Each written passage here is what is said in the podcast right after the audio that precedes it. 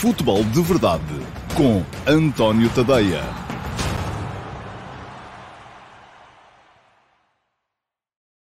Olá, muito uh, bom dia a todos. Uh, sejam bem-vindos ao Futebol de Verdade de sexta-feira, dia 19 de fevereiro de 2021, última edição do Futebol de Verdade desta semana uh, e, portanto, última oportunidade que têm para deixar perguntas a tempo de serem incluídas na edição do QA, Questions and Answers, perguntas e respostas, de amanhã. Um, já sabem como é que a coisa funciona. O Futebol de Verdade vai para o ar todos os dias, meio-dia e meia, nas minhas redes sociais, Facebook, Twitter, e estou a pensar saltar fora do, o vídeo, pelo menos do Twitter. Mas, enfim, para já ainda lá está. E a dizer Facebook, Twitter, YouTube, uh, Dailymotion e no meu site, antoniotadeia.com.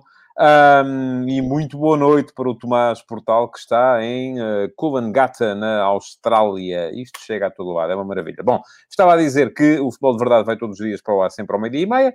Uh, podem vê-lo em direto, podem ver versões condensadas e, por exemplo, no meu Instagram um, vai aparecer mais, mais à tarde uma edição uh, condensada de 4, 5 minutos do, do programa de, de hoje, só com os highlights. No meu Instagram também podem responder diariamente à sondagem do dia, ao, uh, à pergunta do dia.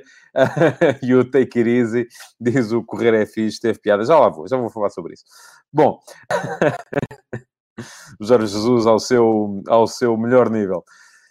Agora perdi-me. Bom, estava a dizer que uh, todos os dias no meu Instagram, nas minhas stories, se me seguirem, uh, António.tadeia, há uma pergunta à qual podem responder e é a forma que têm no Instagram de interagir. A pergunta de hoje, porque o texto da manhã, o último passo de hoje de manhã, foi a propósito das alterações táticas feitas ontem por Jorge Jesus na equipa do Benfica e daquilo que Jesus disse no final do jogo, que acha que o futuro do futebol vai ser uh, de mudança permanente, as equipas não terem uma estrutura predominante e estarem constantemente a mudar de estrutura de jogo para jogo. A minha pergunta para vocês hoje é se acham que o Benfica deve passar a jogar como jogou ontem, no 3-5-2, com três centrais, ou se deve ser fiel ao 4-4-2, que deu todos os títulos que Jorge Jesus ganhou até hoje. Jorge Jesus, desde 2006, uh, pelo menos, que foi quando chegou a clubes de mais alto nível, uh, ao Belenenses, ao Sporting Clube Braga, depois Benfica, uh, Sporting, Flamengo, jogou sempre da mesma forma, 4-1-3-2, sempre igual.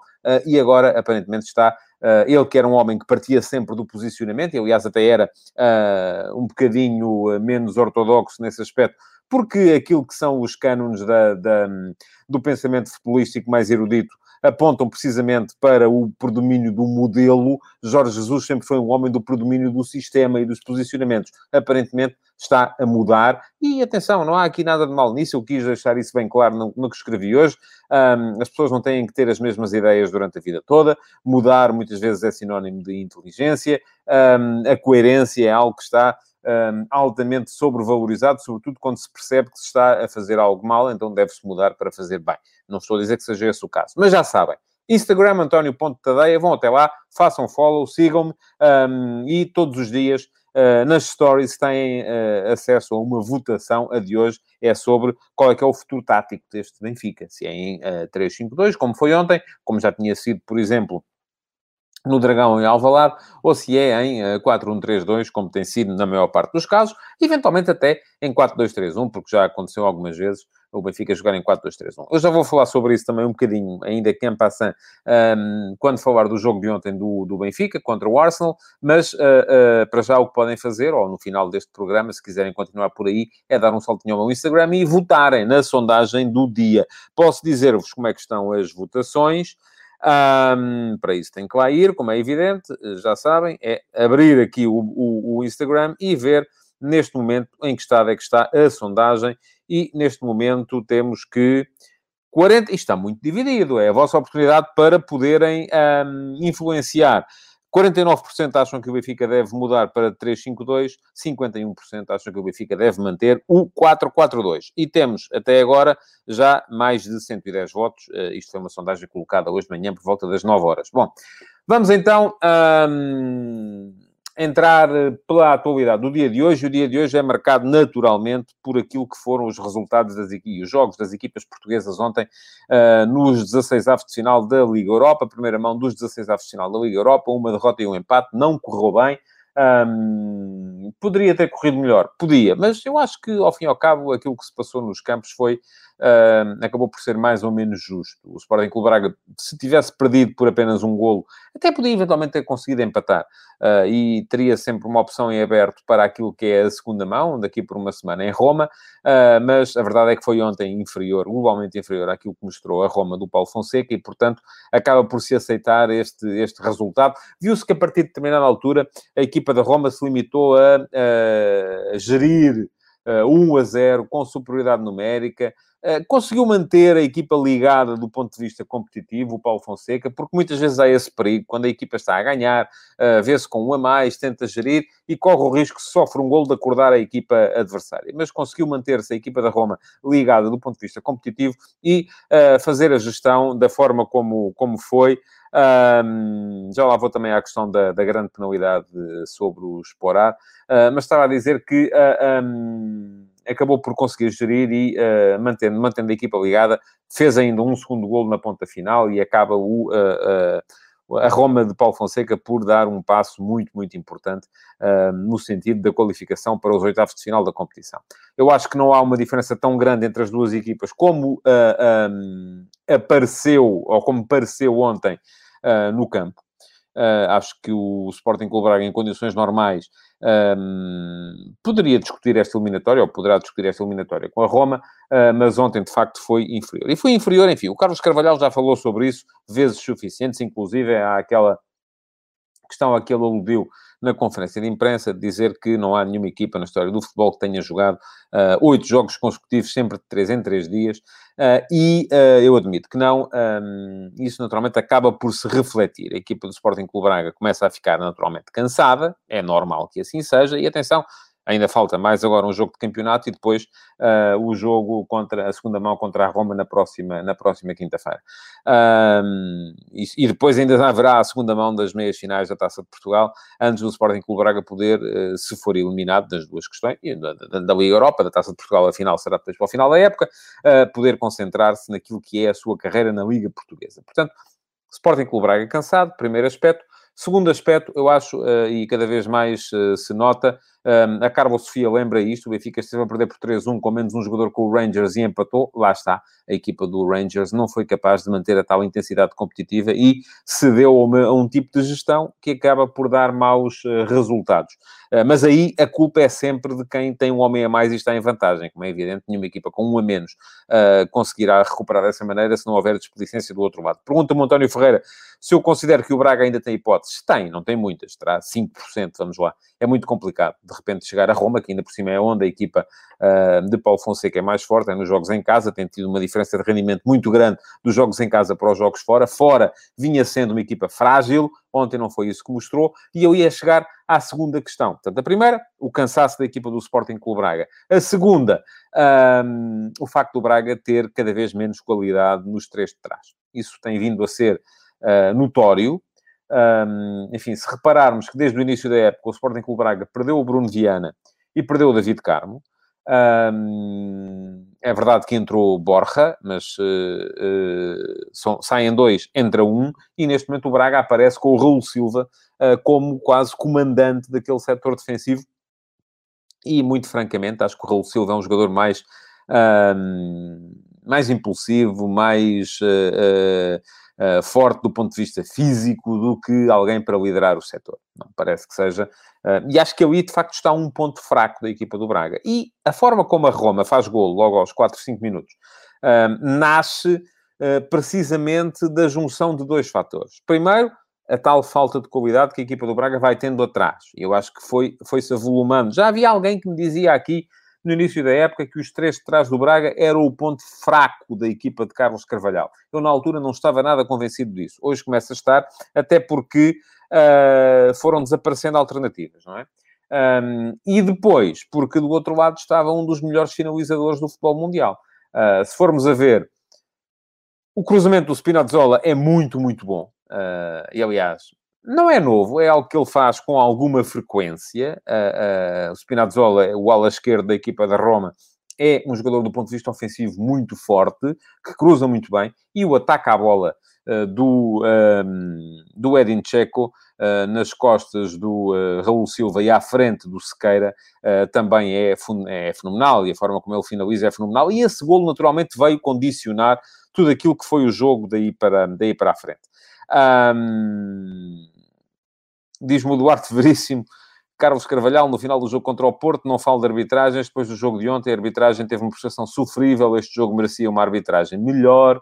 Uh, geralmente é ao contrário, não é? Os treinadores portugueses queixam-se dos árbitros quando jogam em Portugal e não se queixam quando jogam no estrangeiro. Mas uh, já lá vou falar da arbitragem e não acho que haja muito a dizer a esse respeito. Acho que o Braga, a partir daí, também nunca mostrou, do ponto de vista ofensivo, capacidade para ferir a, a equipa da Roma. Um, faltou-lhe ali um melhor Gaetan, faltou-lhe um melhor Sporar, uh, faltou-lhe um melhor Ricardo Horta, que parece que de todos é aquele que sente mais a ausência do, do Paulinho. Uh, Ter-lhe a faltado, se calhar, o Piazon, que eu acho que o Piazon faz falta a esta equipa do Sporting Clube Braga. Um, faltou-lhe mais frescura, uh, acho que sim, acho que faltou-lhe mais frescura, sobretudo. Um, e ter-lhe faltado também, de acordo com a opinião da generalidade dos especialistas, uma grande penalidade uh, cometida sobre o Esporar a abrir a segunda parte. Eu devo dizer que não fiquei absolutamente convencido. Acho que é um lance duvidoso, mas aceito a opinião dos especialistas uh, e todos eles nos jornais em Portugal hoje dizem que seria grande penalidade. Um, a mim pareceu-me também que há uma colisão, mas eu sou sempre. a minha escola de arbitragem é sempre a escola de arbitragem do deixar jogar. Eh, mas aceito que sim, que terá ficado uma grande penalidade por marcar a favor do Sporting Clube Braga, que podia ter mudado o jogo, até porque uh, logo a seguir o Ricardo Jogai foi expulso com o segundo amarelo, bem mostrado, não me parece que haja grandes dúvidas a esse respeito, e a partir daí o Sporting Clube Braga, se já estava mal, com um a menos, pior ficou. Podia ainda assim ter chegado ao empate, é verdade, uh, mas uh, parece-me que a Roma geriu o jogo à patrão a partir daí e não teve grandes dificuldades. 1 a 0 chegava para, para a equipe. Na altura, uh, Paulo Fonseca, se lhe perguntassem, um, 1 a 0 serve, ele diria que sim, mas geriu o jogo e acabou por chegar ao 2 a 0, que me parece que deixa poucas opções ao Sporting Clube Braga para a segunda mão. acho que vale a pena ainda assim um, ir a Roma com a ideia no, no, no, numa eventual recuperação. Um gol cedo pode uh, deixar a eliminatória complicada, até porque esta Roma já se sabe que é uma equipa que, do ponto de vista mental, vacila e vacila muito.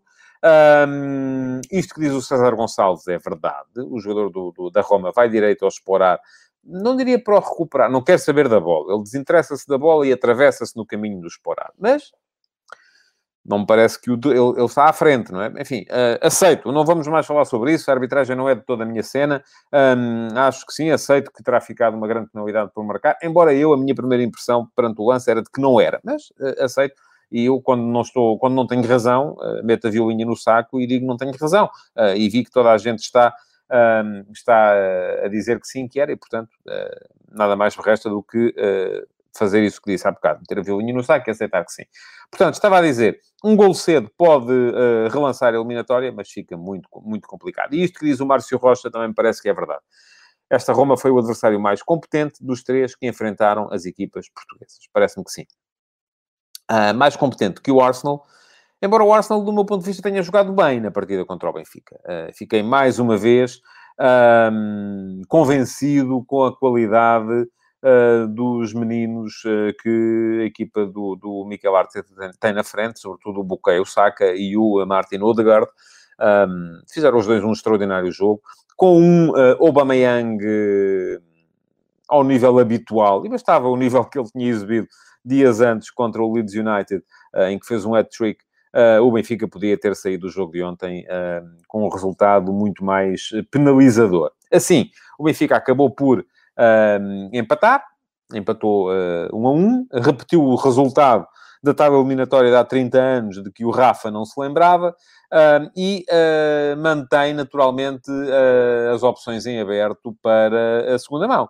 Até porque, vamos lá ver, se o fator casa já estava a ser mitigado por esta questão da ausência de público, quando as duas equipas jogam, à porta, jogam em terreno neutro e à porta fechada, uh, os dois jogos que fazem. Portanto, a, o jogo do Benfica em casa foi uh, em Roma. O jogo do Arsenal em casa vai ser em Atenas. Portanto, eh, neste momento, aquilo que se pode dizer é que o jogo está empatado e há uma ligeira vantagem do Arsenal porque fez um golo naquilo que se convencionou chamar o jogo fora.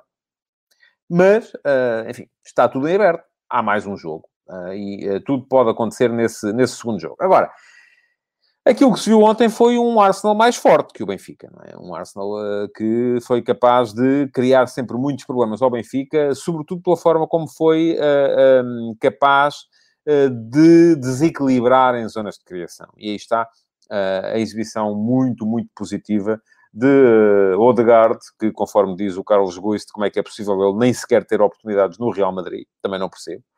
Uh, e de Bukayo Saka, que é um fenómeno, uh, para mim, dos melhores jogadores desta nova geração inglesa, quem está agora a despontar, bem melhor do que Smith Rowe.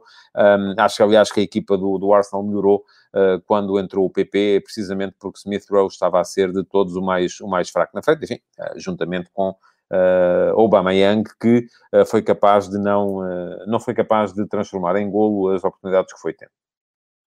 Quanto ao Benfica. Bom, voltou a mudar o Jorge Jesus. Apresentou-se ontem com uh, três centrais. Um, Diz-me o Eduardo Ferreira Francisco que acha que o Benfica fica mais consistente em 3-5-2.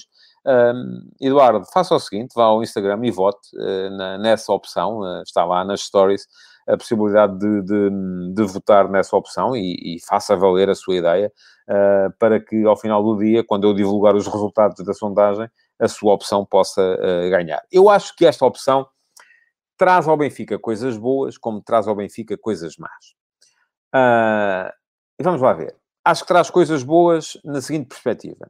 Já se viu que esta, esta equipa do Benfica um, tem problemas para defender as zonas laterais. Uh, e ontem voltou a tê-los, apesar de ter três atrás. Mas aí eu acho que tem a ver com uh, uma necessidade de adaptação uh, e de treino e de trabalho que esta equipa do Benfica não terá tido. Enfim, é impossível. O Lucas Veríssimo chegou há 15 dias. É impossível que esta linha de três esteja coordenada e bem trabalhada, mesmo que tenham estado a treinar assim. E eu tenho dúvidas, porque jogaram contra o Moreirense com quatro. Portanto, não acredito que, de repente, o Jorge Jesus, antes do jogo com o Moreirense, tenha começado a treinar Uh, sobretudo com três atrás, para ir jogar com quatro. Enfim, acredito que tenha feito isso agora, antes do jogo contra uh, o Arsenal, mas muito dificilmente o terá feito antes do jogo contra o Moreirense. Portanto, é uma questão que está a ser trabalhada há pouco tempo, com estes homens, pelo menos. Até pode ter sido trabalhada antes daquela sequência de jogos contra o Porto e o Sporting, que o Benfica também jogou com três atrás, mas aí ainda não havia Lucas Veríssimo. Portanto, uh, estes três estão a trabalhar assim há pouco tempo. O próprio um, Jesus uh, naturalmente saberá que assim é e que é muito difícil de repente mudar a estrutura da sua equipa, sobretudo quando ela não tem, uh, quando o plantel não tem a estrutura anterior bem apreendida. Mas ia a dizer, este Benfica tem problemas para uh, defender as laterais. As costas de Grimaldo, as costas de Gilberto têm sido um problema constante uh, na, no sistema defensivo do Benfica. Depois, tem problema no meio campo. Tem um problema grave no meio-campo. Isso eu venho dizendo desde o início da época. Porquê? Porque todos os médios do Benfica pressupõem uh, uma criação do meio-campo a 3 e não do meio-campo a 2. Passo a explicar. Weigl é um jogador uh, de posse, um 6 clássico, daqueles que gosta de jogar atrás, uns metros atrás, uh, mas é curto do ponto de vista da intensidade defensiva não é um jogador de grande marcação, não é um jogador de, de, de apertar o adversário do ponto de vista físico, e, portanto, uh, é um jogador que, em tudo, recomenda a, a, utilização de, ou das duas uma, ou de um meio campo a três, ou de um meio campo em que o segundo médio seja um jogador forte do ponto de vista físico e de marcação. Por exemplo, Jesus teve esse dilema uh, no Sporting, quando tinha o William Carvalho como seis. E o William Carvalho é defensivamente melhor do que Weigl, atenção. Um, mas ainda assim, uh, aquilo só funcionou porque o segundo médio era Adrian, um médio com chegada, do ponto de vista ofensivo, mas, ao mesmo tempo, com grande uh, espírito de marcação e de combate. Um, e o meio-campo, a dois, ficava competente nas duas, nos dois prismas. No prisma defensivo, porque não só o William era melhor do que Weigl é hoje do ponto de vista defensivo, mas havia Adrian, que era um médio centro que, do ponto de vista defensivo, é superior a qualquer outro médio do Benfica atual como, uh, além disso, uh, o Adrian tinha chegado à área, coisa que se o Benfica, por exemplo, jogar com Gabriel, Weigl e Gabriel, para ter o mesmo, o mesmo, a mesma, uh, o mesmo empenho do ponto de vista defensivo, deixa de ter chegado à área. Pode ter chegado à área se tiver apto ou se tiver Pisi, sobretudo Pisi. Mas aí deixa de ter o tal empenho defensivo. Portanto, tudo isto recomenda um meio campo a três. E ontem o Benfica Uh, embora o meio-campo não tenha sido uh, brilhante, longe disso, e isso também acho que tem a ver com trabalho e com necessidade de trabalho, uh, passou a ter um meio-campo mais preenchido. Agora, isto cria um outro problema, que é, e já alguns de vocês aqui escreveram isso, nos comentários que estão a passar em baixo, que é o que é que vai acontecer com os médios-ala. O Benfica construiu o plantel à base de médios-ala. Há Everton, há Pedrinho, há Rafa, um, há, uh, continua a estar lá o Servi, o próprio Chiquinho pode fazer essa posição. E, portanto, isto que diz o Diogo Tavares é verdade. O João Mário também é claramente um jogador de meio campo a 3, sim. Aliás, nesse Sporting de Jesus, João Mário jogava sobre a direita, fazia aquilo que fazia Ramires no, no primeiro Benfica de Jesus, mas o João Mário joga bem com palhinha. Uh, porque diz o Diogo, os médios do Benfica jogam sem vontade. Não, não é uma questão de vontade, é que o Palhinha é um jogador muito diferente do Weigl.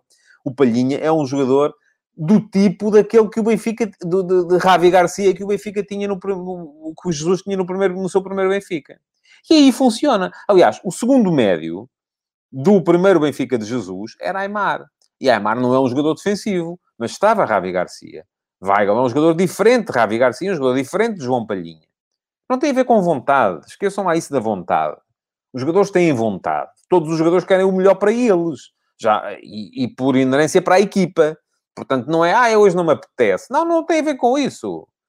Uh, tem a ver com uh, uh, as compatibilidades, com as complementaridades. E conforme estava a dizer, este sistema de três atrás, além de resolver um problema que Jesus vai naturalmente ter, porque quererá pôr a jogar o Lucas Veríssimo, ele ainda ontem o elogiou na conferência de imprensa depois do jogo, e não quererá com certeza abdicar de Otamendi e de Vertonghen, e a única hipótese que teria, além desta, era de colocar Vertonghen como, como defesa esquerdo, um, e isso também é uma possibilidade, manter a linha de 4 atrás, mas com Vertonghen como a defesa esquerda, Lucas Veríssimo e Otamendi como centrais. Um, mas, além de resolver essa questão, resolve uma outra que é a questão do meio-campo, que é como fazer de Pizzi um médio-centro, coisa que o Benfica tem dificuldades, um, porque não tem um médio. Enfim, o Benfica de Jesus, o primeiro, jogou com Javi Garcia e Aymar, e Aymar também não era um jogador muito defensivo, embora perdesse menos a bola do que o Pizzi, acho eu, uh, e portanto criasse menos problemas uh, de eventuais transições. Um, diz o Pedro Brinca que o Jorge Jesus jogou com o Pizzi a 8 e Samaris a 6. Foi campeão desta maneira. O Jorge Jesus. Eu creio que não.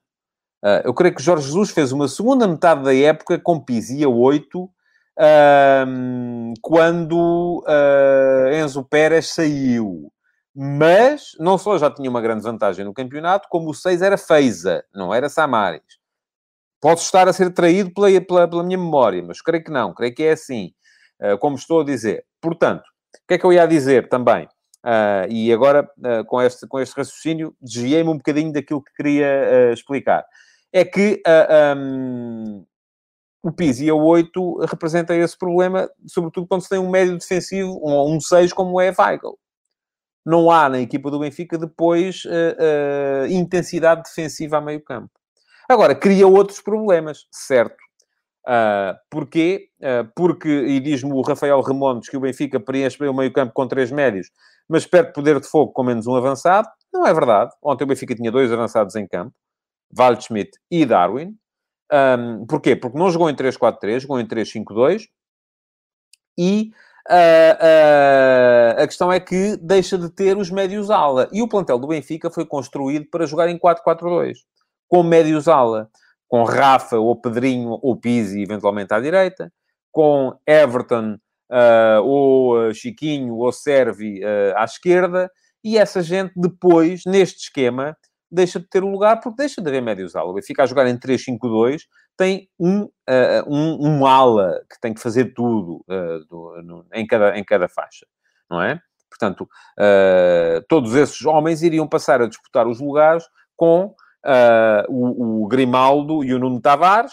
Portanto, teríamos para um lugar no Benfica, Grimaldo, Nuno Tavares, Everton e, e Servi, quatro jogadores para uma posição só, e do outro lado, para uma posição só também, um, Pedrinho, Rafa, uh, André Almeida, que está lesionado, e uh, Gilberto e Diogo Gonçalves. Cinco homens para uma posição só.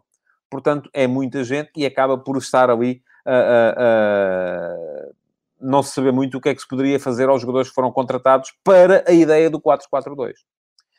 Diz o Nuno Cunha, havia Ramires, o 4-4-2 do Jesus só funciona com um terceiro médio, como Ramires ou João Mário, o mesmo com o Porto, com o Otávio, equilibra o 4-4-2. É verdade, embora Pisi, no meu ponto de vista, possa ser esse terceiro médio a vir da direita. Mas não tem sido essa a ideia de Jesus este ano.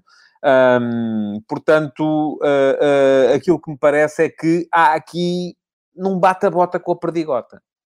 E é isso, tem sido esse o principal problema uh, da equipa do, do Benfica. Um, eu creio que o Pedro Cerqueira está-me a perguntar se não fico com a ideia que Rafa podia ser melhor do que é. Uh, sim, todos nós podemos ser melhor do que somos. Eu creio que o seu raciocínio não chegou ao fim. Faltou aí qualquer coisa. Um, com certeza publicou antes de, de, de querer. Um, portanto, é, onde é que eu quero chegar aqui? Eu acho é que o Benfica um, e, e o Jorge Jesus, no final, uh, veio dizer que o futuro do futebol é uh, a mudança permanente. Escrevi sobre isso hoje de manhã. Quem quiser ler o meu pensamento sobre o tema, está no meu site, antoniotadeia.com, no último passo, que vai para o ar todos os dias às 8 da manhã. Uh, enfim, há aqui uma alteração de pensamento por parte de Jorge Jesus. Que quando uh, todos os académicos uh, achavam que o predomínio de tudo no futebol era o modelo, o conceito, a ideia, para Jesus, não. Tudo partia do, do posicionamento. Tudo partia da tática, do esquema, uh, do, do, sistema. Uh, e já o disse, não há mal nenhum em mudar. Não há mal nenhum em mudar. Eu não tenho nenhuma certeza absoluta sobre o tema. Um, a única convicção que tenho é que, e aliás, se repararem, e chamei a atenção para isso hoje, uh, por exemplo, o Ruben Amorim muda o, a equipa muda, mantendo o sistema uh, e introduzindo jogadores de características diferentes nas diferentes posições. Por exemplo, Nuno Santos passa de uh, ala esquerda, ou de avançada interior esquerdo, para uh, a ala esquerda, para a defesa esquerda. Uh, o Nuno Mendes, muitas vezes, passa de uh, defesa esquerda ou, ou ala esquerda para defesa central do lado esquerdo. E desta forma a equipa ganha poderio ofensivo. Os dois médios podem ser mais ofensivos, como chegaram a ser, por exemplo, em Barcelos recentemente, uh, João Mário e Bragança, ou mais defensivos, como já foram também em algumas circunstâncias, Palhinha e Mateus Nunes. Uh, e o sistema mantém. Aquilo que muda são... E porquê? E o Ruben Amorim explicou isso a seguir ao jogo da final da Taça da Liga contra o Braga. Uh, não quer introduzir novas informações aos jogadores ou complicar a cabeça enquanto eles não dominarem estas uh, a 100%. E eu creio que a equipa do Benfica uh, que foi muito forte no início da época, enquanto manteve sempre o mesmo esquema, enquanto manteve sempre a mesma. E se formos a ver, naquele início da época, as tais sete vitórias seguidas do Benfica entre várias competições, foram sempre a jogar da mesma maneira. 4-4-2, com o segundo avançado móvel, com complementaridade na frente, Waldschmidt e uh, Darwin. E depois, a seguir à derrota contra o Boa Vista, um, aquilo vacilou e Uh, a questão é que uh, o, o, Benfica passou a. vacilou do ponto de vista mental, passou a duvidar e passou também uh, a mudar muita coisa. E passou a jogar outra vez como jogou em Salónica contra o PAOK, com um segundo avançado que era mais um terceiro médio, às vezes o Pizzi, outras vezes o, o, o, Pedrinho. passou outras vezes a jogar com três atrás e eu parece-me que a equipa terá trabalhado fundamentalmente aquele primeiro sistema na pré-época e não domina, como é normal, porque não teve tempo para treinar, entretanto, não domina mais nenhum. Portanto, hum, acho arriscado fazer isto uh, enquanto uh, o sistema não estiver bem dominado uh, por, por toda a gente. Pergunta-me o correr é fixe, o que é que eu achei da ah, do Benfica, do jogo do Benfica-Arsenal. Nem falei de arbitragem, nem falei muito sobre o jogo, aliás. Um, eu acho que o jogo, o Arsenal foi melhor, uh, o Benfica conseguiu o empate, que é um bom resultado, um, ehm, porque lhe deixa tudo em aberto para a segunda mão. E a arbitragem parece-me absolutamente impecável, sem qualquer dúvida. Penalti bem assinalado por mão do Smith Rowe, bem validado também o golo do Arsenal, porque a bola vem de dois jogadores do Benfica num ressalto e vai para o uh, Cédric, que está em posição irregular, mas uh, beneficia do tal ressalto nos jogadores do Benfica e, portanto, Uh, Parece-me que não há muito a dizer da arbitragem, a não ser que gostei. Sim, já tinha gostado da arbitragem do jogo do Porto na, na, na véspera uh, e acho que de facto faz falta aos árbitros portugueses um, deixarem jogar mais, apitarem menos e faz falta aos jogadores portugueses um, no jogo, fazerem no, no, campeonato português aquilo que fazem nos jogos europeus. Bom, dois temas finais uh, para uh, o final do Futebol de Verdade de hoje, que estamos a chegar ao fim quase do, do, do, tempo. Primeiro, a confirmação da contratação do PP uh, por parte do Futebol do Porto. Parece-me uma excelente contratação.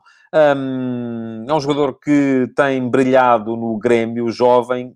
Não sei se vem para ser uh, o substituto de Otávio. Isso, é se o Porto perder Otávio é uma perda importante, até porque me parece que o PP poderá levar tempo um, a adaptar-se à nova realidade, da mesma forma que está a levar tempo o Everton. Uh, creio que uh, será sempre demorado, não, não acontecerá do dia para a mão, mas ainda assim acho que é um jogador com um potencial extraordinário e que pode naturalmente vir a ser importante na equipa do Futebol Clube do Porto. Depois, além disso, ainda queria, uh, portanto, aplausos para o, uh, o Futebol Clube do Porto do ponto de vista do, do, do, não, não tanto do scouting, mas porque é um jogador que toda a gente conhece, mas da capacidade para uh, chegar e contratar o jogador. Pergunta-me o Serralheiro se vindo do PP vai sair alguém um do, ou um dos miúdos que tem vindo a ser aposta tem de sair. Ah, acho que não tem de sair ninguém. A questão é que o Otávio ainda não renovou e poderá uh, vir a ser problemático uh, para o Foco do Porto uh, mantê-lo. Veremos. Eu eh, estive convencido durante muito tempo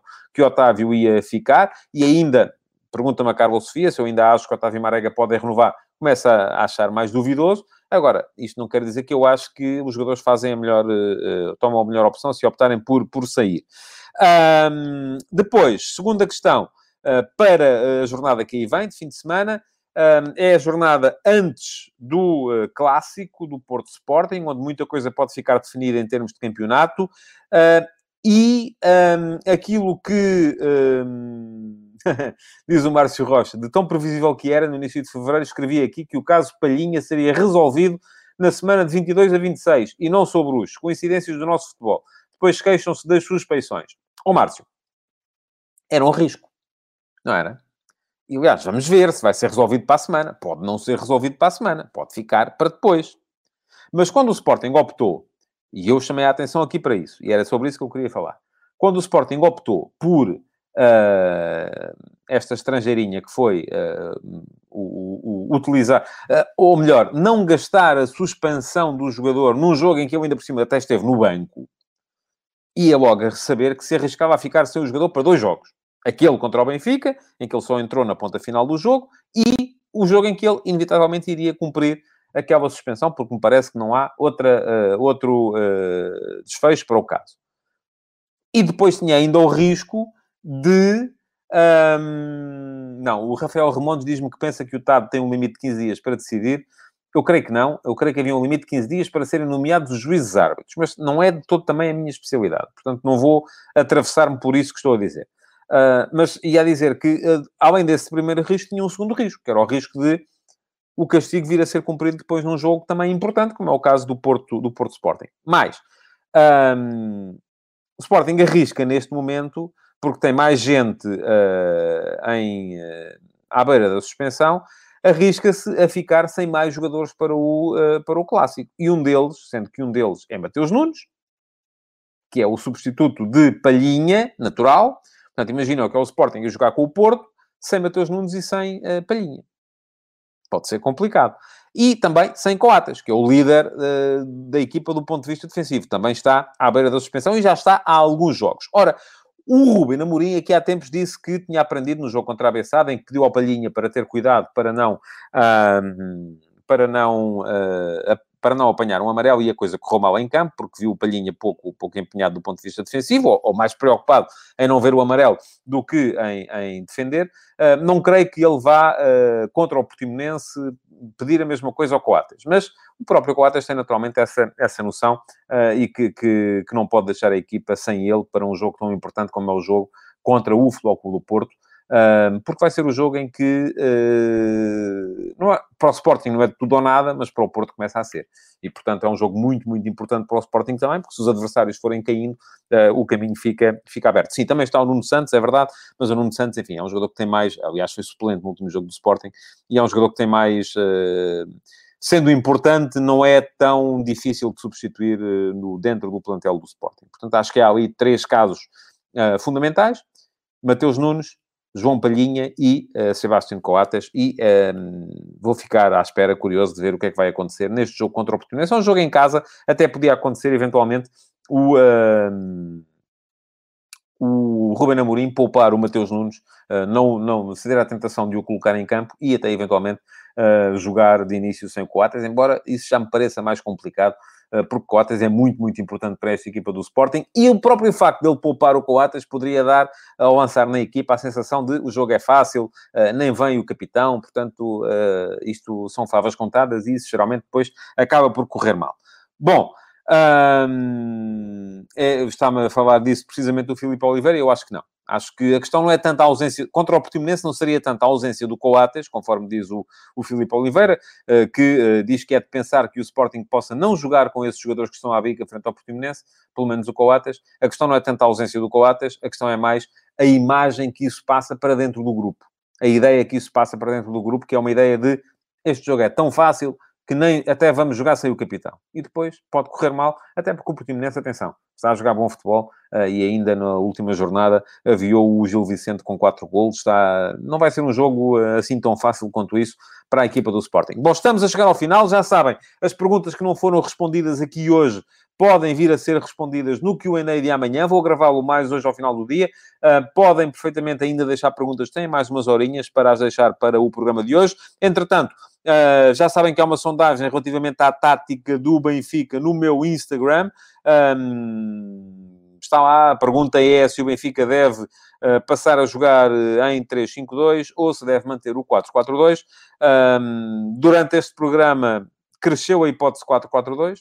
Atenção, já está a 57,43. Só têm que me seguir no Instagram, ir às minhas stories e um, votar uh, 53,47, assim é que é. E votar uh, nas, uh, na sondagem do dia. Todos os dias há uma sondagem para poderem deixar a vossa opinião. Quanto ao resto, é deixarem o vosso like, partilharem o futebol de verdade e continuarem a deixar perguntas nas caixas de comentários. Amanhã há Q&A. Uh, ao meio-dia e meia, apenas no meu site, embora com link nas redes sociais, e segunda-feira estarei de volta para mais uma edição do Futebol de Verdade. Bom fim de semana. Futebol de Verdade, em direto de segunda a sexta-feira, às 12h30